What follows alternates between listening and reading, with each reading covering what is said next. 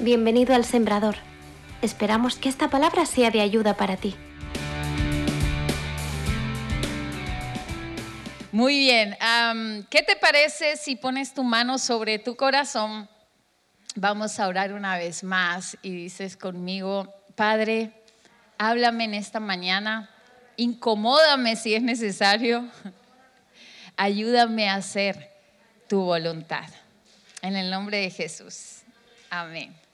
Quiero que me acompañen a Romanos 12, versículo 2. Es un versículo creo que muy conocido para la mayoría. Lo voy a eh, leer en otra versión, que es la NBV. Y dice así, no se amolden a la conducta de este mundo. Al contrario, sean personas diferentes en cuanto a su conducta y forma de pensar. Toca al de al lado y dile, sé diferente, dile, atrévete. Sigue diciendo, así aprenderán lo que Dios quiere, lo que es bueno, agradable y perfecto. Me encanta este versículo y dice que seamos diferentes en cuanto a nuestra conducta o a la manera de conducirnos, a la manera de vivir, ¿verdad? En el mes de junio, ya casi terminando las clases del colegio, me acuerdo que íbamos un día junto con mi esposo a recoger a los niños y yo aparqué en doble fila, entonces eh, iba a bajar mi esposo, veníamos de algún sitio y dijo mi esposo, yo bajo a, por los niños, quédate aquí. Yo aparqué, ¿verdad? Eh, y en un momento, yo estaba creo que mirando el móvil, pero ya estaba aparcada, y en un momento empiezo a escuchar gritos desde afuera, no, cuidado, ¿qué haces? ¿Verdad? Y me llamó la atención. Y lo siguiente que escucho es ¡pum! y cuando me doy cuenta, el choque había sido hacia mí, me chocaron a mí, ¿verdad? Y, y cuando miro y bajo del coche, el coche que estaba delante mío fue el que nos chocó. Y escucho a mi esposo, baja la mujer, y, baja la mujer, ay, lo siento, no me di cuenta, perdón, ¿verdad? Y escucho a mi esposo decirle, es que el problema no es el coche, el problema es que yo iba a pasar y casi me atropellas a mí.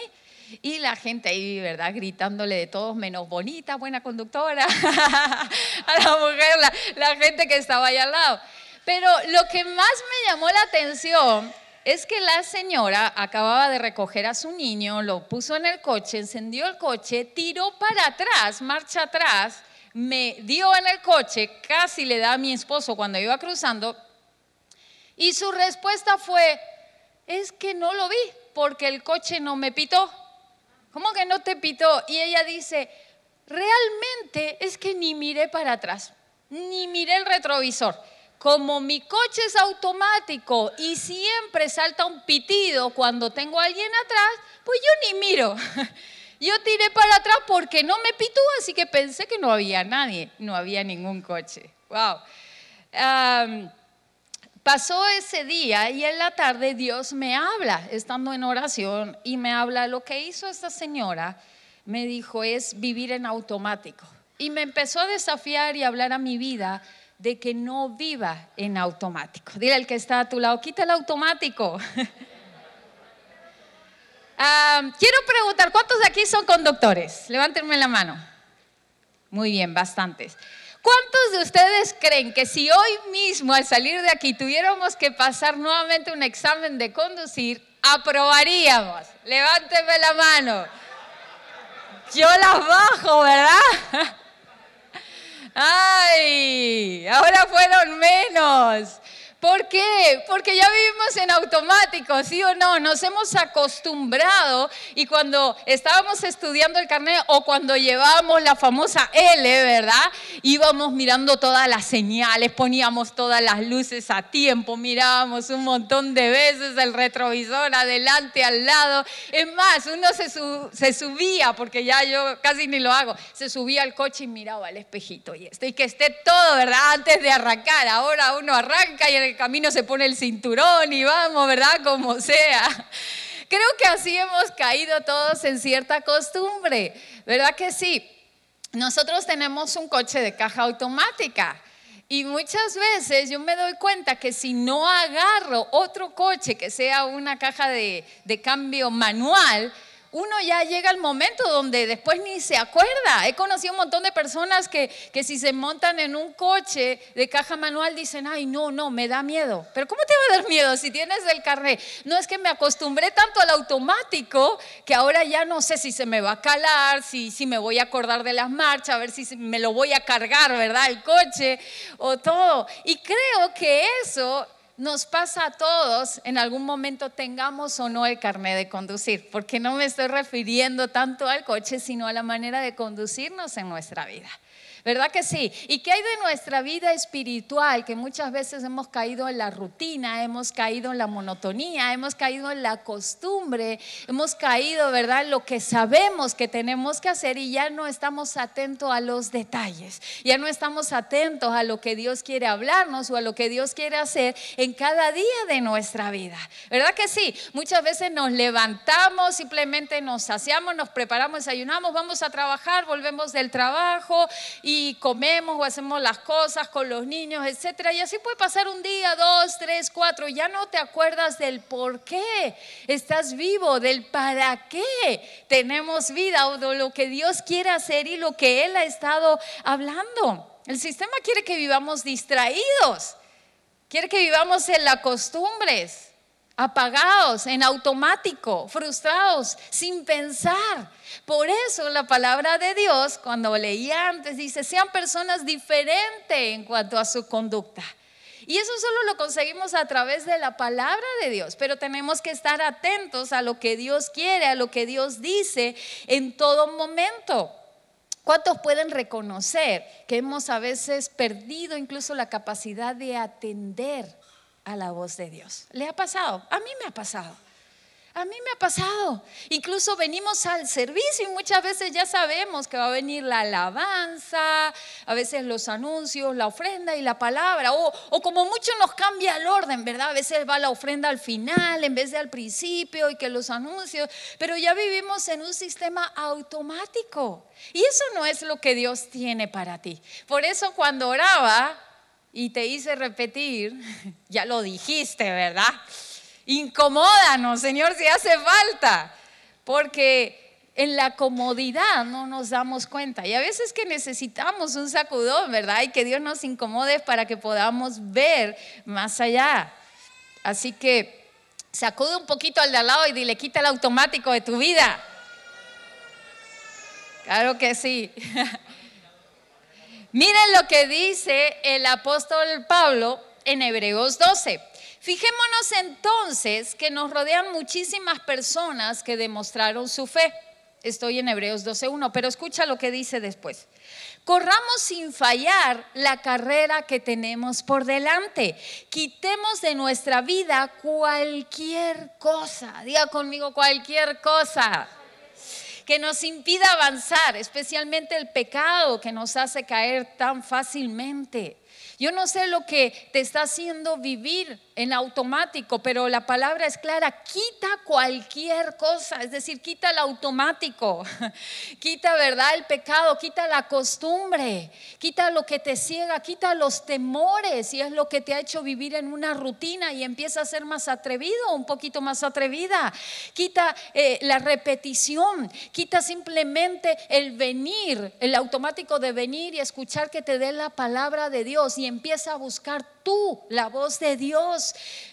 Estamos en un tiempo donde necesitamos reaccionar, donde tenemos que marcar la diferencia en nuestra forma de vivir, aún en la iglesia, aún los domingos, aún como padres, a veces vivimos en automático y le preguntamos a los niños, ¿cómo va todo? Bien, y nos quedamos con el bien, ¿sabes qué? Hay veces que no tenemos que dar por hecho lo que ellos están viviendo o ese bien aparente. Yo me acuerdo que... El año pasado, antes de terminar las clases, en un momento mi hija me empezó a decir, mami, me duele la cabeza. Y yo dije, bueno, no sé, habrás estado muy ajetreada hoy, ¿verdad? Hay, días que los niños son intensos y dije, bueno, mi amor, no te preocupes, descansa poco, se te va a ir. Otro día me duele la cabeza y empezó varios días con que me duele la cabeza. Y yo siempre le digo lo mismo, vamos a orar, descansa y mañana sigue adelante. Y llegó un momento donde del colegio me llamaron en medio de la clase y me dice la enfermera, mire que a su hija le duele mucho la cabeza. ¿Por qué no se la lleva y le hacen el test de COVID? No sea, porque dice, me ha dicho la niña que lleva varios días con dolor de cabeza. Bueno, la fui a buscar y me mandaron a hacer el test del COVID y que no vuelva a la clase hasta que lo haga. Se lo hicieron, faltó un día, dio negativo, le dije, bueno, hija, dice negativo, así que al cole. ¿Ya no te duele? No, mamá, vale, dos días en casa, fue al cole. Luego me vuelve a llamar la enfermera y me dice, mire que a su hija le duele la cabeza. Bueno, pues dele un poquito de ibuprofeno, pero ya está, ¿verdad? Dio negativo, no hay mucho más que hacer. Bueno, se quedó así. Al día siguiente, mi hija, como ya sabía que el dolor de cabeza no iba a colar, ahora me duele, no me acuerdo ya que me duele el pie, me duele la pierna, mami, me duele la tripa. Bueno, al día siguiente me llaman del colegio, que a su hija le duele, miren, ya ni me acuerdo que cada día le dolía algo. Y entonces ya nos dimos cuenta que algo no era normal en Zara Esther, ella no es así. La llevó al médico y le digo, mire que a mi hija dice que le duele la cabeza, etcétera, etcétera. El médico dice, eh, ¿tiene alguien en su familia que haya sufrido de migrañas? Dije, sí, yo, pero hace muchos años y, ya estoy sanada. Hago un paréntesis, yo viví tres años de migraña y Dios hizo el milagro en mí. Y yo dije, no, pero, ah, bueno, migraña para la niña. yo dije, en la primera visita ya le dicen migraña. Y ella ya se agarró de esa, mami, no puedo ir al cole porque ¿qué era lo que dijo el médico que tengo? Yo dije, qué raro. Y yo me quedé como, a mí cuando me diagnosticaron migraña en su momento fue después de dos años que yo mantenía con dolores de cabeza y esas cosas, digo, y, yo no, y yo le decía, no, Zara, Zara, no, escúchame, tú no tienes ninguna enfermedad, yo no me voy a quedar con lo que el médico dijo, Dios te hizo sana. Y oraba por ella. Y ella todo el mundo le contaba, es que el médico me dijo que tengo, no me acuerdo qué, ¿verdad? Y tal. Entonces yo me quedé esto no es normal. Y orábamos con mi esposo y dijimos, no vamos a aceptar ese resultado. Y le pregunté a otro pediatra. Y el otro pediatra dice, normalmente cuando los niños les duele la cabeza, no se diagnostica migraña de primera, nunca. Y yo decía, ah, ya decía yo que había algo raro. Dice, pero los dolores de cabeza a los niños suelen venir por bullying. Ah, entonces yo dije, Azara, hace tiempo se está inventando excusas para no ir al colegio. Y hablamos con ella y resulta que una niña le estaba que empujando, que tirando, que diciendo cosas y ella ya no quería ir al colegio. ¿Verdad? Y hablamos y, bueno, a uno como mamá te dan ganas de decirle, ¿quién es la niña? Dime quién es la mamá, ¿verdad? Pero nada, quité el automático. Tengo que ser diferente, Angie. Empecé a tratar con su autoestima, ¿verdad? empecé a tratar con su autoestima, empecé a enseñarle, empezamos a orar. Y, yo se lo dije a mi esposo, me dan ganas, ¿verdad?, de esperar a la salida a la mamá de la niña o a la niña. Pero dijimos, si no lo aprende a enfrentar ahora en el colegio, le va a tocar luego en el instituto o en donde sea. Tiene que aprender a enfrentarse. Entonces empezamos a tratar con ella. Lo que te quiero decir es que eh, si damos por hecho, ¿verdad? Un dolor de cabeza, un bien, y nos quedamos con el primer diagnóstico que tenemos, no vamos a avanzar. Y así pasa en nuestra vida muchas veces, nos quedamos con lo primero que nos dicen, ¿verdad que sí? O con las voces que otros nos dicen en vez de buscar una segunda opinión. O por lo contrario, en vez de ir a ver lo que Dios nos quiere decir. Muchas veces alguien te dice no vales y te quedas con él no vales. No hagas esto, te va a salir mal y te quedas con eso en vez de ir a por lo que Dios tiene para cada uno de nosotros y quitar el automático. Amados, corramos sin fallar la carrera que tenemos por delante. El automático muchas veces te hace fallar. Muchas veces falla, no pita, ¿verdad? Cuando hay alguien atrás. Lo digo por experiencia. Y vienen esos choques y vienen esos imprevistos. Yo creo que no deberíamos esperar a tener un accidente para poder reaccionar. Creo que hoy es el mejor día para atender a la palabra de Dios y poder reaccionar. Quiero que me acompañes a Efesios capítulo 5, 13 al 17. Es un pasaje que Dios me ha hablado mucho a mí personalmente este año con este pasaje y me encanta. Dice así, mas todas las cosas cuando son puestas en evidencias por la luz son hechas manifiestas porque la luz es lo que manifiesta todo. Por lo cual dice, despiértate, tú que duermes. ¿Verdad? Aprovecha si ves a alguien dormido al lado, no se tomó un cafecito, sé bíblico, ¿verdad? Despiértate tú que duermes y levántate de los muertos y te alumbrará Cristo. Y dice, mirad pues con diligencia cómo andéis mirad cómo andéis, no como necios, sino como sabios, aprovechando bien el tiempo. Diga conmigo, aprovechando bien el tiempo. ¿Por qué? Porque los días son malos. Por tanto, no seáis insensatos, sino entendidos de cuál sea la voluntad de Dios. La palabra es clara y el apóstol Pablo le estaba hablando, permiso, voy a bajar, a la iglesia. Y le estaba diciendo, no debemos andar de cualquier manera, tenemos que aprovechar los tiempos y vivir y andar como sabios, no como los necios. Es decir, los necios son los que no aprovechan el tiempo. Pero primero le dice algo claro, despiértate tú que duermes. Y no estaba hablando a los de afuera, estaba hablando a los de adentro. Eso significa que si tú le dices a alguien, despiértate, ¿cómo está la persona? Obviamente. Si le dices levántate, ¿cómo está? La iglesia llegó un momento donde se había acomodado, se había sentado. Y muchos de nosotros muchas veces somos así. Ay, pastor, ¿sabes qué? es que servir no me da tiempo ahora, tengo tantas cosas, mejor me voy a sentar un ratito, luego sigo sirviendo, ¿verdad? Y nos ponemos solos en pausa y solo tomamos nuestro tiempo, ¿verdad? Deme un tiempo, luego sigo sirviendo, ay, déjeme un tiempo de descanso porque no doy más. No sé si aquí pasa, pero en la luna, ¿saben lo que dicen muchas personas, pastores? Es que la iglesia me quita el tiempo. ¿verdad? Como que si estuvieran aquí 24 horas, tú sacas la cuenta de todas las horas que tiene la semana, de cuántas reuniones viene esa persona y cuántas horas pasa aquí pasa más en un día de trabajo que, pero la iglesia le quita el tiempo. Y muchas veces, ¿verdad? Nos empezamos a acomodar y nos sentamos. Y es ahí donde dejamos de ver y de aprovechar el tiempo y las oportunidades. La palabra es clara y dice, aprovechemos el tiempo. ¿Por qué? Porque los días son malos. Cuando yo me fui a mirar el significado de malos en el original, habla de depravación. ¿Cómo se dice? Depravación, perdón.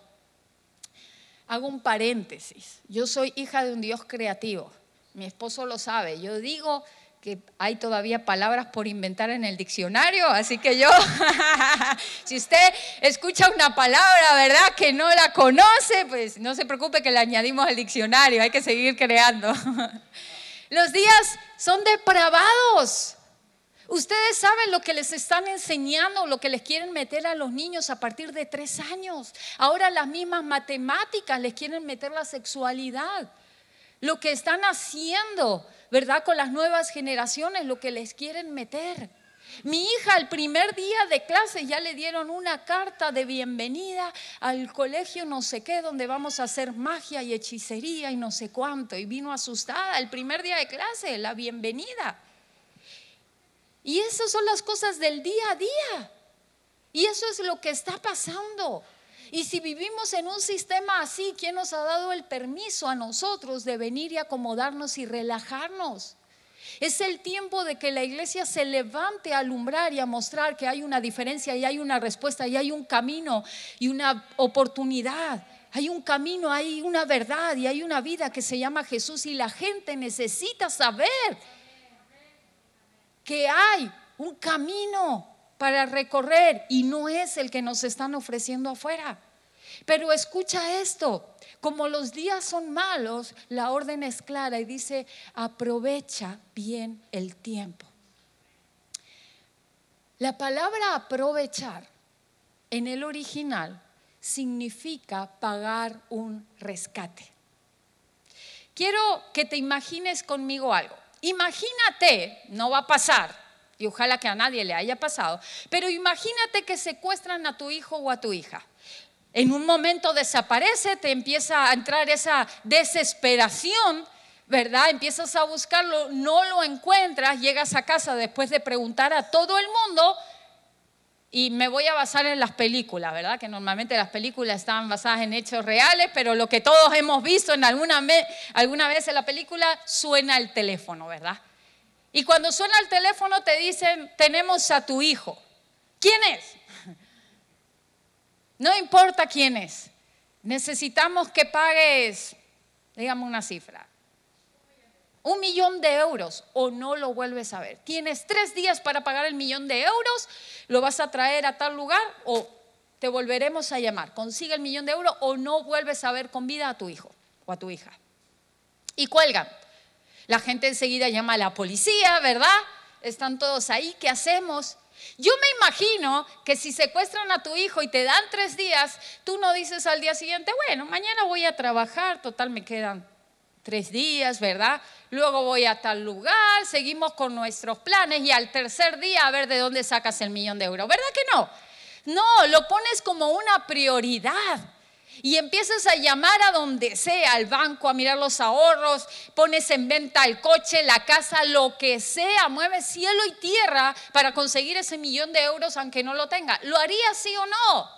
Claro que sí, ahí es donde uno dice, no, mi hijo, uy, lo que sea, pero lo quiero ver con vida. Y está la policía que siempre aparece, ¿verdad? Y te dice, no, no, no, vamos a negociar, no le des tanto, tú no busques tanto el dinero. Y, siempre los papás que salen ahí, ¿verdad? La película dicen, no, que es mi hijo, ¿verdad? No el tuyo. ¿Qué negocio ni negocio? Yo no voy a negociar con la vida de mi hijo. Busca, mueve cielo y tierra con tal de encontrar lo que se necesita para el rescate de su hijo. Lo pone como una prioridad, no como algo último. Segundo, cuando consigue y se prepara para esa oportunidad, tiene que estar atento a dónde ir y dónde encontrarse y dónde entregarlo con tal de ver a su hijo. ¿Sí o no? Cuando llega el momento, también la policía dice, nosotros vamos a ir de incógnito. y siempre se les ve, ¿verdad? Y, a mí me encantan las películas, los padres hacen lo que sea y, no, ¿qué, ¿qué van a decir esto, lo otro? Ellos van porque si saben que ven a la policía, porque siempre el que llama te dice, si va la policía, no ves a tu hijo, ¿verdad? Ve solo, ve sola, deja el dinero en tal lugar. Y uno hace todo lo posible por cumplir los requisitos, ¿sí o no? Con tal de encontrar con vida a tu hijo o a tu hija. Ok. Ese es el ejemplo que yo te puse del secuestro de un hijo.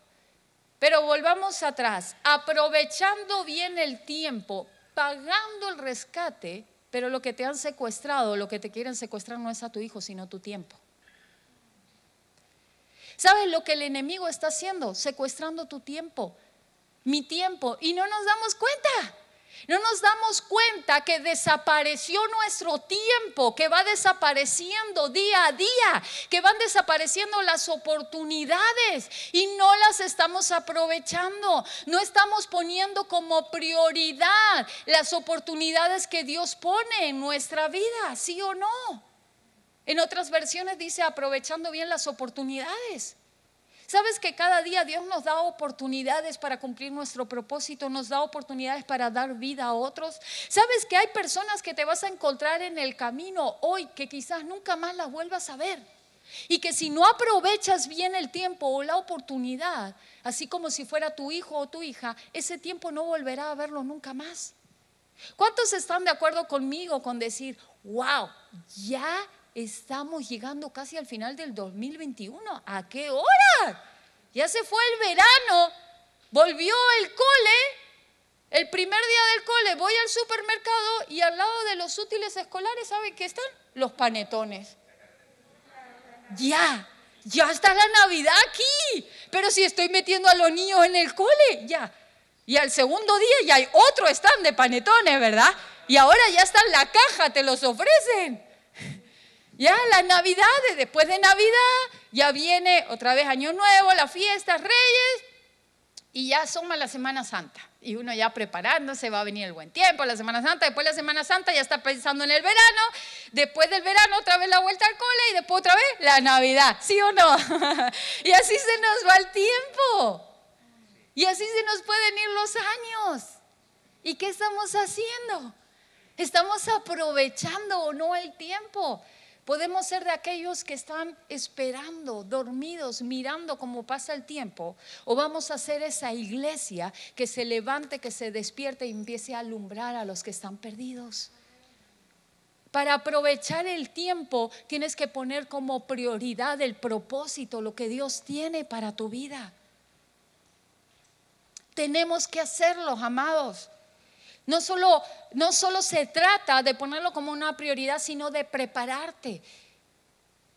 A esa persona que le piden el millón de euros, aunque no lo tenga, se prepara como sea para tener el millón en esos tres días, ¿sí o no? Prepárate para lo que Dios quiere hacer en tu vida. Prepárate para que cuando venga la oportunidad tengas a tiempo y en el momento exacto lo que sea necesario para aprovechar la oportunidad o para aprovechar el tiempo. Muchos queremos y le pedimos a Dios nuevas oportunidades, pero ni siquiera estamos aprovechando las que ya nos dio. Ni siquiera estamos aprovechando nuestra vida. Al que es fiel en lo poco, dice la palabra, que se le entregará mucho más. El caballero de aquí se puede poner de pie un momentito. ¿Su nombre cómo es? Julián. Julián, Dios me muestra oportunidades fallidas sobre tu vida en el pasado y no ahora reciente. Como que hay momentos donde tú te preparaste queriendo aprovechar ciertas oportunidades o ciertos proyectos pero aún así se vinieron abajo. Y como que quedaron muchos interrogantes en tu vida, pero sobre todo lo que Dios me muestra es que esos interrogantes trajeron temores. Temores a volver a intentarlo o a volver a emprender o al volver a aprovechar y arriesgarte, es la palabra que estaba buscando, para ciertas oportunidades. Y el Espíritu Santo me muestra que Él ha estado tratando cosas en tu vida que quizás tú no entendías, y era para prepararte para lo que Él viene. Te veo en mi espíritu como frente a una escalera, ya a punto de empezar a elevarte, empezar a subir. Pero es tiempo donde Dios me habla de que quites los temores. Parte de tu preparación es quitar. No sé si te acuerdas que leí antes en Hebreos que tengamos la meta clara, pero quitemos cualquier cosa, ¿verdad? Cualquier cosa que nos impide ver lo que Dios tiene para nosotros. Y creo que hay temores que quedaron del pasado, quizás de cosas que fracasaron, que te están impidiendo correr a la meta o alcanzar lo que Dios tiene. Te veo que ya estás a punto, te veo como con un pie, ¿verdad? En el primer escalón. Y el deseo de Dios es que puedas subir a cada escalón y disfrutar, aprovechar. Estás frente a tu mejor temporada, déjame decir así. Estás frente a la mejor temporada Solo hace falta quitar esa mochila o ese peso de miedos y correr mirando no lo que pasó en el ayer, sino mirando lo que viene delante. Yo declaro un espíritu de fe, permiso, un espíritu de fe y un atrevimiento de parte del Espíritu Santo en tu vida. Yo veo cómo las aguas empezasen a moverse dentro de ti. Y yo creo que la palabra te va a empezar a incomodar y te va a quitar el sueño pero en una buena forma, no en preocupación, sino como cuando uno empieza a apasionarse por esos sueños y lo que Dios tiene. Creo que así Dios va a empezar a hacer en este tiempo para que tú puedas ir a lo que Dios tiene para tu vida. Te bendigo. Gracias, Julián.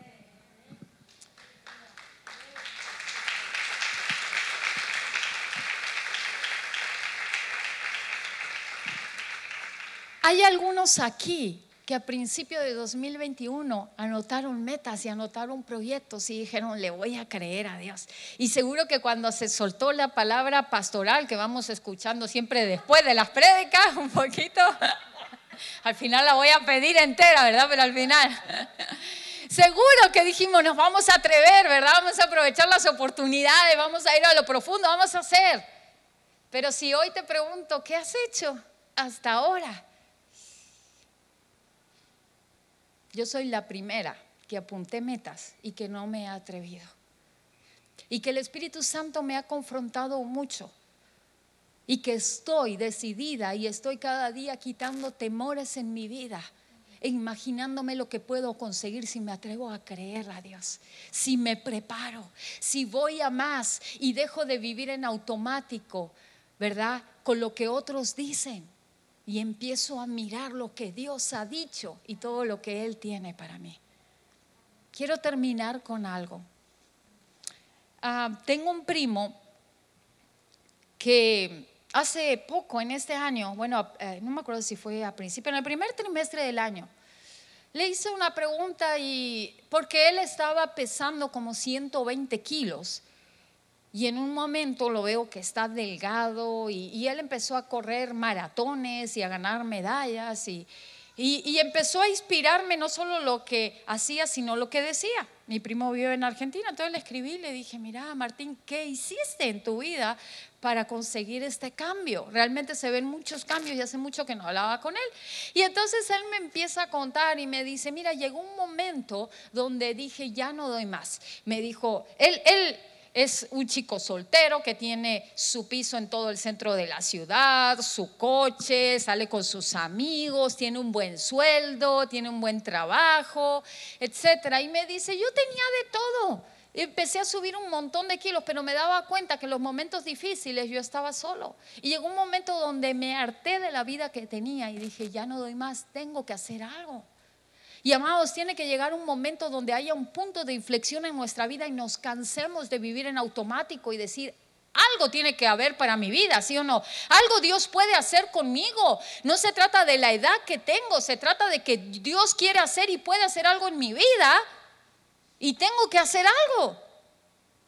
Entonces él salió a correr y él dice que salió el primer día y dijo, voy a correr, voy a correr y salió corrió una calle, dos calles, tres, dice 700 metros y mucho y quedó planchado en el suelo una semana sin salir de casa, ¿verdad? Luego se levantó y dijo, no, tengo que hacer algo con mi vida. Y otra vez volvió, salió a correr 700 metros y quedó planchado. Y así una semana entera. Dice, ni siquiera llegaba a un kilómetro. Pero decidió hacer cambios y dice, lo primero que hice fue quitar las citas con amigos de comidas y de cosas y empecé a salir a las citas sociales y decir, no, no, tengo que centrarme en hacer algo con mi vida. Y empezó a despojarse de cierto peso y empezó a centrarse en cambios. Pero él fue el que me contó y me dijo, lo primero que quiero contarte es la historia de la maratón, de dónde nacen las maratones. Y me dijo, ¿sabes algo de la historia? No. Y me quedé con esa historia porque me impactó, me sorprendió mucho. Y quiero contártela para terminar. 490 años antes de Cristo, ah, los persas era un ejército fuerte. Ellos tenían caballerías, ellos tenían arqueros, ellos tenían un buen ejército, pero era un ejército muy depravado. Cada vez que llegaban a una ciudad y querían conquistar, no solamente agarraban el botín o las riquezas de toda la ciudad, sino lo otro que hacía es que eh, violaban a las, mataban a los hombres, perdón, violaban a las mujeres delante de los hijos y a los hijos los esclavizaban, mostrándole que habían matado a sus padres y que habían violado a sus madres y que ahora ellos tenían que ser esclavos o les iba a pasar algo peor. Incendiaban las ciudades. Y ellos trabajaban así y apresaban a las nuevas generaciones para quedárselos y para formarlos y adiestrarlos como una parte del ejército de ellos. Llegó un momento donde los persas desembarcaron en Grecia y los atenienses al saber que venían los persas a luchar por ellos, se reunieron rápidamente los jefes del ejército y miraron qué posibilidades tenían. Ellos tenían arqueros, ellos tenían caballos, ellos tenían muchos instrumentos de guerra, pero los atenienses no, luchaban más cuerpo a cuerpo. Para más, los persas tenían un ejército dos veces más grande, casi tres veces más grandes que los persas, que los atenienses, perdón. Es decir, tenían todas de perder. Un ejército depravado, mucho más grande y tenían muchos más instrumentos. Entonces, se reunieron entre ellos y dijeron, ¿qué hacemos? Tenemos dos posibilidades. O nos encerramos tras las murallas y intentamos defender a nuestras familias desde aquí, o vamos a luchar. Pero si vamos a luchar, seguro que perdemos. Y dijo alguien, pero si nos quedamos también nos vamos a morir de hambre aquí. O como entren, tenemos todas las de perder. Estaban perdidos, sí o sí, no había posibilidades. Pero entonces el jefe dijo, miren, yo no nací para esconderme. Yo no nací para estar encerrado. Yo nací para pelear. Yo me formé para pelear. Yo dirijo un ejército para atreverse a pelear, muera o gane. Y dijo, vamos a pelear. Y cuando ellos decidieron, vamos a pelear contra los persas, las mujeres escucharon y dijeron, no, va a ser nuestra desgracia, porque si ellos ganan, nos van a violar y van a esclavizar a nuestros hijos y no queremos eso. Así que las mujeres también se reunieron y tomaron una decisión. Y fueron y le dijeron a los hombres, hemos tomado una decisión, les vamos a dar una semana. Si en una semana no tenemos noticias de ustedes, nosotras mismas preferimos matar a nuestros hijos y suicidarnos nosotras a ser esclavos y presas de ese ejército depravado. Fue una decisión que ellas tomaron y dijeron, nuestros hijos no van a servir al enemigo. Entonces los hombres, aunque no les gustaba, dijeron, estamos de acuerdo. Iban todos, ganar o morir. No había otra. Fueron a la guerra fueron a enfrentarse contra los persas. Y pasó un día, pasó dos días, pasó tres días, pasaron cuatro días, pasaron cinco días y todavía seguían peleando. Pasaron seis días. Y al séptimo día, ¿saben lo que pasó? Algo inexplicable. Y es que los atenienses ganaron la batalla a los persas. Y cuando ganaron, se acordaron que al séptimo día, si las mujeres no tenían noticias de ellos, iban a matarse, iban a suicidarse y a matar a sus hijos. En el otro orden, claro, no se puede suicidar primero y matar. Lo dije al revés. Entonces dijeron, ¿de qué vale haber ganado la batalla si nos vamos a quedar sin familia? Y ahí buscaron al soldado más rápido de entre todo y le dijeron, tenemos una misión para ti. Tienes que ir corriendo y llegar hasta Atenas y decirle a nuestras familias que hemos ganado y que estamos vivos. No te detengas.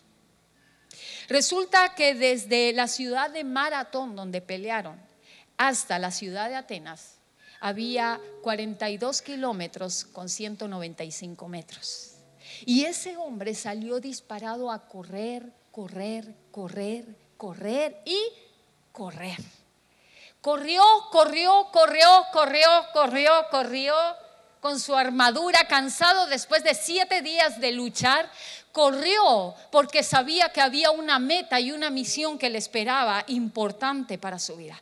Corrió de tal manera que cuando llegó a Atenas, cuenta la historia y usted la puede buscar, que llegó ese hombre a la puerta y gritó, hemos ganado, hemos ganado, hemos ganado. Y a la tercera vez que gritó, hemos ganado, se desplomó y murió.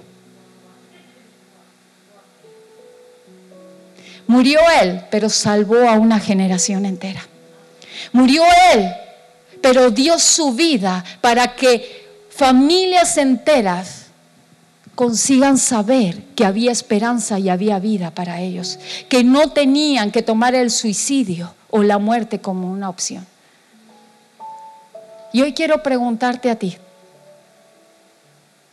si Dios te mandase a correr la carrera y avisarle a una generación que piensa que la muerte y el suicidio es su mejor opción, estás corriendo la carrera de tal manera que llegues a tiempo, aprovechar el tiempo y la oportunidad de decirles, hay esperanza para ti, no hace falta que pienses en la muerte. No hace falta que te quites la vida. No hace falta que te compares con otros. No hace falta que busques esto o lo otro. Estamos corriendo de esa manera. Yo me imagino que ese soldado, la historia ahí no lo pone, pero me imagino que en ningún momento se detuvo, ay, tengo hambre, ay, tengo ganas de hacer pipí. No, yo me imagino que se habrá hecho encima, pero que habían familias enteras, quizás sus propios hijos, su propia esposa, dependiendo de que Él llegue a tiempo a darles la buena noticia, dependiendo de que Él aprovechase esa oportunidad. Yo me imagino que aun cuando quizás le sonaría las tripas del hambre, Él diría, me da igual, si he aguantado siete días peleando, no es para pararme ahora. Yo me imagino, porque en ese tiempo quizás hasta descalzo o sangrando, quizás herido, él no se paró a decir, bueno, pero es que estoy herido, me tienen que entender. Pero es que alguien me ha ofendido, ¿verdad? Me ha hecho daño, voy a hacer un alto en mi servicio, en mi camino. Yo no, no, no puedo darlo todo ahora, ¿qué esperan de mí? No, yo me imagino que aun cuando todas esas necesidades o más se le hayan pasado por la mente, él tenía una meta clara. Yo no voy a parar hasta no llegar allí, hasta no decirles la verdad. Y en su victoria, aunque murió, en su vida dio vida a muchos. Si hoy fuera tu último día de vida, ¿has aprovechado el tiempo? ¿Has llegado a la meta? ¿Le has dado a vida a muchos? Si fuera mañana, porque el año 2020 nos ha enseñado a todos que la vida trae sorpresas, ¿sí o no? Que todos estamos expuestos. Que hoy estamos y mañana no estamos. Vivid sabiamente, aprovechando bien el tiempo. De ahí que nadie puede llamar maratón a una carrera que por lo menos no sean 42 kilómetros. Por lo menos. Y es más, mi primo me decía, ¿sabes qué, Angie? Todos nos mentalizamos en correr 42 metros, 42 kilómetros. Y realmente una maratón es 42 kilómetros con 195 metros. Y me decía mi primo, todos se mentalizan a 42 kilómetros y cuando llegan a 42 kilómetros suelen hacer un alto y el poquito de los 195 metros, algunos ni lo alcanzan. ¿Y si Dios quiere que hagamos un poquito más hoy? ¿Y si hay familias que dependen de ti? ¿Y si quizás ya no vuelves a ver a los vecinos que tienes a tu lado o a los amigos? ¿Y si hoy te cruzas con personas que a lo mejor nunca más las vuelves a ver? ¿Vamos a aprovechar el tiempo o no? Los señores que están en tercera fila, me imagino que son matrimonio, ¿sí? Se pueden poner de pie. Dios, yo veo un reloj y Dios me dice, el tiempo no se ha acabado para ustedes. Dios tiene mucho más, mucho. Veo la palabra mucho más para ustedes. Y ustedes tienen experiencia y hay sabiduría en ustedes que la están encerrando.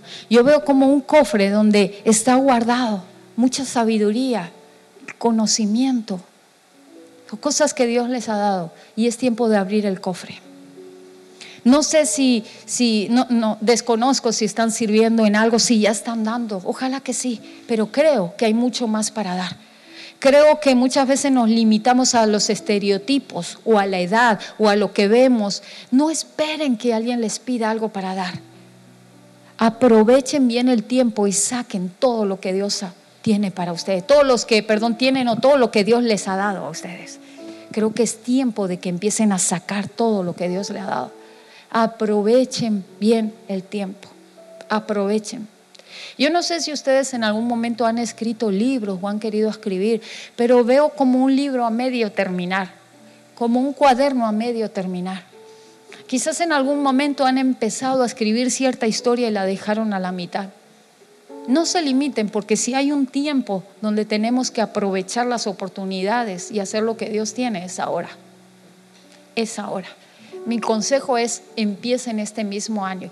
Empiecen lo que Dios ha puesto en su corazón, lo que te venga a tu mano para hacer, dice la palabra, hazlo según tus fuerzas. Y yo creo que Dios va a renovar sus fuerzas porque todavía hay carrera por alcanzar. Veo familias detrás de ustedes. Veo familias a las que pueden aconsejar, a las que pueden abrazar, a las que pueden guiar a más. Y veo una corona que viene. Creo que hay recompensa de parte de Dios. No se desanimen. No se desanimen si no han visto ciertos resultados hasta ahora. Porque lo que Dios ha dicho, Él lo va a hacer. Los bendigo. Gracias por escucharnos. Síguenos en nuestras redes sociales, Facebook, Instagram y Twitter. O sigue en directo nuestros servicios a través de nuestra web iglesialsembrador.es o nuestro canal de YouTube. También puedes visitarnos en nuestro auditorio en calle Quejío 5 en Sevilla.